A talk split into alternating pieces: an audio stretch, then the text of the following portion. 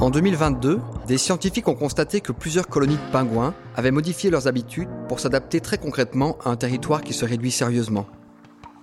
Aujourd'hui, de plus en plus de jeunes adultes commencent aussi à comprendre qu'ils devront changer d'habitude et dessiner une vie peut-être radicalement différente de celle de leurs parents. Feu sur la banquise est une série de podcasts qui donne la parole à des étudiants et des jeunes travailleurs. Ils étaient à l'arrêt dans leur parcours ou dans de sérieux questionnements sur leur choix face à un avenir anxiogène. La SBL Graine de Soie les a accompagnés pour les aider à mettre des mots sur leurs doutes, leurs peurs, leurs forces et leurs aspirations. Après des mois de réflexion collective, ils sont chacun et chacune partis à la rencontre d'un témoin lucide sur son époque et dont le quotidien professionnel s'adapte et tente de répondre aux crises que nous traversons.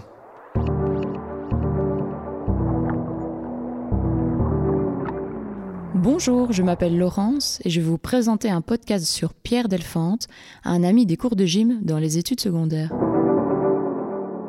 Je suis kinésithérapeute en maison de repos depuis quelques années. Je ne me définis pas uniquement par ce métier, mais comme ça, vous visualisez un bout de l'être humain que je suis. À la fin de mes études, j'ai eu entre mes mains le livre de Pablo Servigne, Une autre fin du monde est possible. Ça a vraiment fait un déclic en moi. Je vous lis un petit extrait. Nous devons reconnaître que notre mode de vie actuel, basé sur la surconsommation et l'exploitation excessive des ressources naturelles, est insoutenable. Ça a été pour moi une prise de conscience que ce monde que je connais maintenant ne serait certainement plus le même dans quelques années. Nous allons connaître des effondrements, c'est sûr, nous serons donc obligés de construire autre chose. Dans ce monde en changement, le mouvement, l'activité physique a souvent été pour moi un moyen d'évacuer les tensions que je pouvais ressentir. Le monde du sport n'est pas souvent mis en avant comme acteur de changement, et pourtant il fait partie intégrante de ce bien-être personnel. Mais finalement, je me suis posé la question, est-ce que le monde du sport réfléchit à la société de demain? Je vous emmène donc maintenant à la rencontre de Pierre Delphante, qui est coach sportif, lui, il agit chaque jour à son échelle, il essaye de bousculer les codes, que ce soit avec sa vision de la femme, mais aussi en prenant en compte davantage la santé mentale. Je vous souhaite une très bonne écoute. Ça va? Oui, salut Pierre. tu vas bien? Ça va. J'ai euh, réservé un studio Bonjour. en haut. Ah, trop bien. Euh, normalement, est libre, c'est le studio des Courcos, mais on va aller Merci, merci. Seulement? Quoi? Non, non, mais je vais pas filmer des gars plus musclés que moi. Ça fait une mauvaise pub. Du coup, Pierre, on s'est rencontrés euh, pendant les, années secondaires. On a fait bah, du, coup du sport déjà ensemble. hein, euh, passé quelques cours de gym euh, et de, natation. Je, me rappelle bien, surtout la natation. Hein. ben voilà, donc Pierre, est-ce que tu peux expliquer un peu ton, ton parcours euh, voilà, où tu en es maintenant euh, dans ta carrière peut-être professionnelle ou, et ailleurs euh? On s'est en effet rencontré en secondaire. J'étais déjà dans le milieu du karaté quand je t'ai rencontré, si je dis pas de bêtises. j'ai passé 9 ans en équipe nationale belge de karaté et donc par extension le sport était vraiment ma, ma, passion. je suis sorti des secondaires en faisant une année de droit et puis de la logopédie, donc rien à voir avec le sport a priori. Et c'est euh, un peu avant le Covid que j'ai décidé de me lancer euh, dans le coaching privé, donc euh, le personal training. J'ai obtenu tous mes diplômes et j'ai décidé par la suite de me spécialiser dans la remise en forme et le pré-postnatal, donc les femmes enceintes et après accouchement. J'ai donc voulu m'orienter vers le coaching pour travailler avec des gens qui construisent un vrai projet de sens et qui ont des objectifs et une réelle envie de se surpasser, et donc des gens à qui je peux apporter euh, mon aide à 100%. J'aime profondément cette possibilité de pouvoir euh, accompagner les gens à un moment de leur parcours et pas de les amener plus loin, mais de marcher avec eux pour aller plus loin. Ça, c'est vraiment chouette. Donc, euh, ça nécessite énormément de respect. il faut considérer les gens pour la beauté qu'ils ont en eux. C'est très important. Je m'interrogeais euh, suivi pré et post-natal, je me dis, tiens, c'est, c'est pas commun, je veux dire, euh, pour un homme peut-être, enfin en tout cas dans ma, dans ma vision euh, personnelle certainement, mais qu'est-ce qui t'a attiré là-dedans? Qu'est-ce qui m'a attiré là-dedans? Alors déjà, j'ai eu la chance de faire euh, mes stages parce que dans mon cursus, j'ai eu des stages. Euh, j'ai fait mes stages euh, chez Clarisse Van Den Dorp, une, enfin pour moi la meilleure coach en pré-postnatal de Belgique. c'est une formatrice aussi à la Physical Coaching Academy, donc là où j'ai suivi mes cursus. Et déjà, elle m'a donné le, le goût de ce type de coaching, j'étais plutôt prédestiné à partir vers les sports de combat et les sportifs d'élite de par euh, mon parcours personnel. Euh, et puis en fait, euh, le hasard a fait que, et je dirais en plus de cette rencontre un peu fortuite avec Clarisse, ma maître de stage, le fait aussi de... c'est étrange à dire, mais d'avoir été éduqué par plein de femmes euh, qui m'ont inculqué euh, des valeurs et le respect de la femme. Euh, j'ai vite ouvert les yeux sur beaucoup de choses, sans rentrer dans une, litanie féministe, mais je, je, trouve que dans notre société actuelle, on ne donne pas assez de place à la femme et du coup ça m'a donné envie de donner un peu plus de place aux femmes dans le sport. voilà, le, corps des femmes qui ont un enfant va connaître énormément de changements et on a tendance à minimiser beaucoup ça alors que ça a un réel impact sur leur vie, sur le long terme, voire le très long terme. Et euh, voilà, j'ai voulu euh, m'engager là-dedans parce que je trouve que c'est une, euh, une, bonne cause qui a du sens. On reste malgré tout dans une société où il y a encore dans plusieurs euh, domaines, une pression qui est mise sur les épaules de la femme et pour peu qu'elle ait euh, ben, un enfant, puisque le pré-postnatal c'est souvent des jeunes mamans euh, ou des mamans enceintes, mais voilà, il y a beaucoup de, de, dictats sur ce qu'elles doivent faire ou pas faire. Euh, quand tu es enceinte, euh, fais pas trop de sport, ou fais pas ça, ou fais pas ça. Euh, quand tu es jeune maman, tu dois ne plus voir que ton bébé et tu dois t'oublier, faire preuve d'une abnégation totale. Moi, je suis vraiment pas pour ça. Donc, j'essaye de. Quand, quand, je rencontre des femmes pour le pré-postnatal, j'essaye de leur inculquer ce message le plus rapidement possible. Le fait est que on ne peut pas changer toutes les mentalités d'un coup.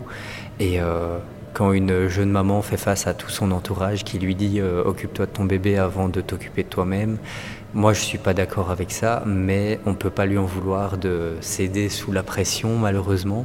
Mais j'aimerais vraiment euh, pouvoir avoir un impact à mon échelle dans ce domaine-là. Est-ce que toi, tu as vu une différence avant et après le Covid au niveau du coaching? Est-ce que tu étais déjà présent ici aussi? Donc ça, je ne sais pas.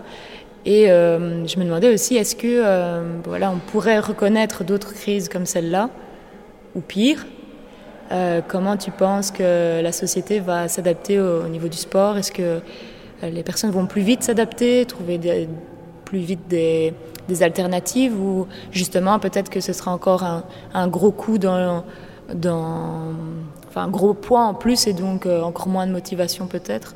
Comment toi tu pourrais un petit peu sentir les choses euh, à ce niveau-là euh, Comment je sentirais les choses euh, Déjà, je ne travaillais pas en tant que coach avant le Covid, donc ça c'est important à noter, mais j'ai pu observer de par ma pratique sportive, parce qu'avant le Covid, je devais partir à un championnat du monde au Japon qui du coup n'a pas eu lieu, et en fait j'ai pu les j'ai pu voir les motivations de énormément de gens s'effondrer. Il y a, il y a même, euh, enfin, si je prends le cas de l'équipe nationale au sortir du Covid, euh, je pense qu'on a perdu pas loin de 30 à 40 des effectifs parce que euh, ça, a été, ça a été trop long, on ne savait pas quoi mettre en place, c'était compliqué. Et donc il y avait des gens qui se disaient je mets ce temps à profit et je me donne à fond, et d'autres personnes, et on ne peut pas du tout leur en vouloir, qui ont, qui ont été un peu perdus euh, dans, toute cette crise, dans tous ces chiffres et dans toute cette anxiété et qui ont totalement euh, laissé tomber euh, ce pourquoi ils se battaient, si je peux dire ça comme ça, à mettre entre guillemets. donc, donc je pense que s'il y avait de nouveau une crise sanitaire mondiale, donc quelque chose de l'ampleur du Covid, je pense qu'il y a des choses qui se mettraient en place assez rapidement, notamment des cours en ligne, euh, notamment euh, euh, tout ce qui s'est mis en place pendant le Covid. Pierre évoque les difficultés liées à l'isolement des personnes, J'ai ensuite envie de lui poser la question de la santé mentale. Toi qui as quand même un grand parcours dans le, dans le sport, est-ce que tu as l'impression que on, on, en parle davantage de cette santé mentale dans le, dans le sport? On y prête plus attention? Je ne sais pas si tu as un avis là-dessus. Ou... Euh, oui, du coup, j'ai un avis là-dessus. euh, je, pense qu'on n'en parle pas assez. Je pense qu'on reste encore euh, dans un schéma assez classique de fête du sport. Vous serez en forme. Alors, on sort du schéma fête du sport pour avoir un fessier, des abdos, etc., qui, qui, moi, m'exaspère un petit peu parce qu'on on peut être très heureux sans fessier galbé ou sans abdominaux. Mais on, sort un peu de ça et on explique aux gens qu'il faut faire du sport pour être en bonne santé, pour être fonctionnel. Donc ça, c'est quelque chose déjà de très positif. Mais euh, on n'exprime pas assez tous les autres bienfaits que peut avoir le sport. En fait, le sport, c'est le meilleur médicament euh, d'anticipation, on va dire, euh, qui puisse y avoir. Euh, si on prend euh, une personne de 75 ans, disons, qui a fait du sport plus ou moins toute sa vie et ça peut être juste euh, de la marche ou du tennis avec les copains le dimanche ou ce genre de choses. C'est pas obligé d'être du sport euh, extrême. Et une personne qui a été euh, sédentaire, qui a eu un travail de bureau, etc. Eh ben, on va observer des, des, réelles disparités entre les deux profils au niveau cardiovasculaire, au niveau diabète, cholestérol, forme physique globale. Et et donc je pense que si on expliquait plus aux gens euh, l'impact psychologique que peut avoir le sport, euh, il y en a énormément qui, s'y mettraient, je crois. Je, suis réellement persuadé de ça parce qu'il y a des personnes, euh, et c'est encore très tabou, euh, tout ce qui touche au psychique dans la société, je pense, mais il y a des... Il y a des personnes qui ressentent des, réelles détresses et euh, qui commencent un coaching avec moi et qui me, disent je me sens beaucoup mieux, moins anxieuse, je prends plus de recul sur les situations. Et en fait, euh, c'est pas grâce à moi, c'est grâce à leur investissement et qui produit tout un tas de euh, dopamine, endorphine, hormones GABA et j'en passe, plein de trucs euh, scientifiques avec des jolis noms. Et en fait, euh, le, bonheur, je vais dire ça comme ça, le bien-être, c'est aussi quelque chose de chimique, c'est aussi des messages qui se passent dans le corps. Et, euh, et donc c'est pour moi vraiment important d'expliquer aux gens que leur santé mentale passe aussi par ça. Je pense également que notre système de santé, qui, il faut le reconnaître en Belgique, n'est déjà pas si mal par rapport à ailleurs dans le monde, euh, devrait euh, donner plus de, plus de crédit à, toutes ces façons différentes de prendre soin de sa santé. Par exemple, je peux euh, me gaver de certains médicaments pour lesquels j'aurai des ordonnances et des remboursements, mais par contre, le sport que je fais de manière assidue depuis des années n'est pas spécialement remboursé. Donc, je pense qu'il faut aussi, euh, on en revient sur le fait de changer un petit peu les mentalités à ce niveau-là. Euh, Est-ce que euh, toi, d'une manière ou d'une autre, tu as pu être impacté dans ta pratique sportive ou avec tes coachés ici parce que peut-être qu'il faisait trop chaud dans la salle parce que ici les infrastructures sont peut-être pas assez isolées ou ou voilà que tu as vu un manque de motivation à un moment donné dans l'année parce qu'il fait trop chaud, que les gens ne viennent pas. Euh, voilà, je me demandais un petit peu à, ce niveau-là. Euh, et comment tu vois l'avenir aussi En fait, le, sport, euh, on ne sait pas comment, comment le climat va évoluer au niveau de la, Belgique, ça est toujours assez incertain. Oui, je pense que d'office, le dérèglement impacte nos quotidiens de façon, de façon vraiment abrupte. si je prends l'exemple, je fais un, un, petit parallèle, si je prends l'exemple de la pollution, moi je suis asthmatique et je préparais un stage d'entraînement au Japon où je devais arriver déjà très en forme et, euh, je n'arrivais plus à respirer. Mais vraiment, monter un escalier, ça devenait vraiment euh, horrible pour moi. Et donc, je me range mon pneumologue qui me dit bah, Tu as perdu autant de pourcents de capacité respiratoire, donc euh, panique à bord. Et, et je comprenais pas. Je, je, lui dis pourtant je m'entraîne, etc. Et en fait, euh, alors je te passe les détails euh, médicaux parce que je ne les ai pas, mais il me dit l'impact de la pollution euh, se fait vraiment sentir euh, chez les, asthmatiques, notamment les asthmatiques qui ont ton profil, et, donc ça rend les choses beaucoup plus compliquées. Donc j'ai dû faire avec ça. J'ai un très bon pneumologue, heureusement. Petite dédicace civique. mais euh, mais j'ai eu de la eu de la chance d'avoir vraiment un bon médecin qui m'a sauvé parce que euh, m'a ramené à un niveau euh, plus ou moins normal au niveau respiratoire, je vais dire ça comme ça. Et pourtant c'était c'était pas gagné. Après, là, je reviens de trois jours où je suis allé marcher en montagne dans le Jura. Et bah, en fait, tout le monde nous dit qu'ils sont un petit peu qui sont un petit peu dans la sauce pour l'instant parce que euh, parce qu'en fait les pistes de ski euh, n'ont plus de neige et donc ils doivent c'est toute une économie qui doit se renouveler donc c'est je pense que tu as raison de dire que ça a un réel impact. J'arrive tout doucement à la fin de mes questions mais j'ai envie de te poser euh, cette dernière et si Pierre tu avais une baguette magique et que tu pouvais changer une, une chose de la société euh,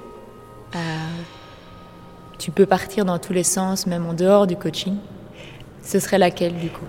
Je pense que si j'avais une baguette magique, déjà, je ferais une super imitation d'Harry Potter.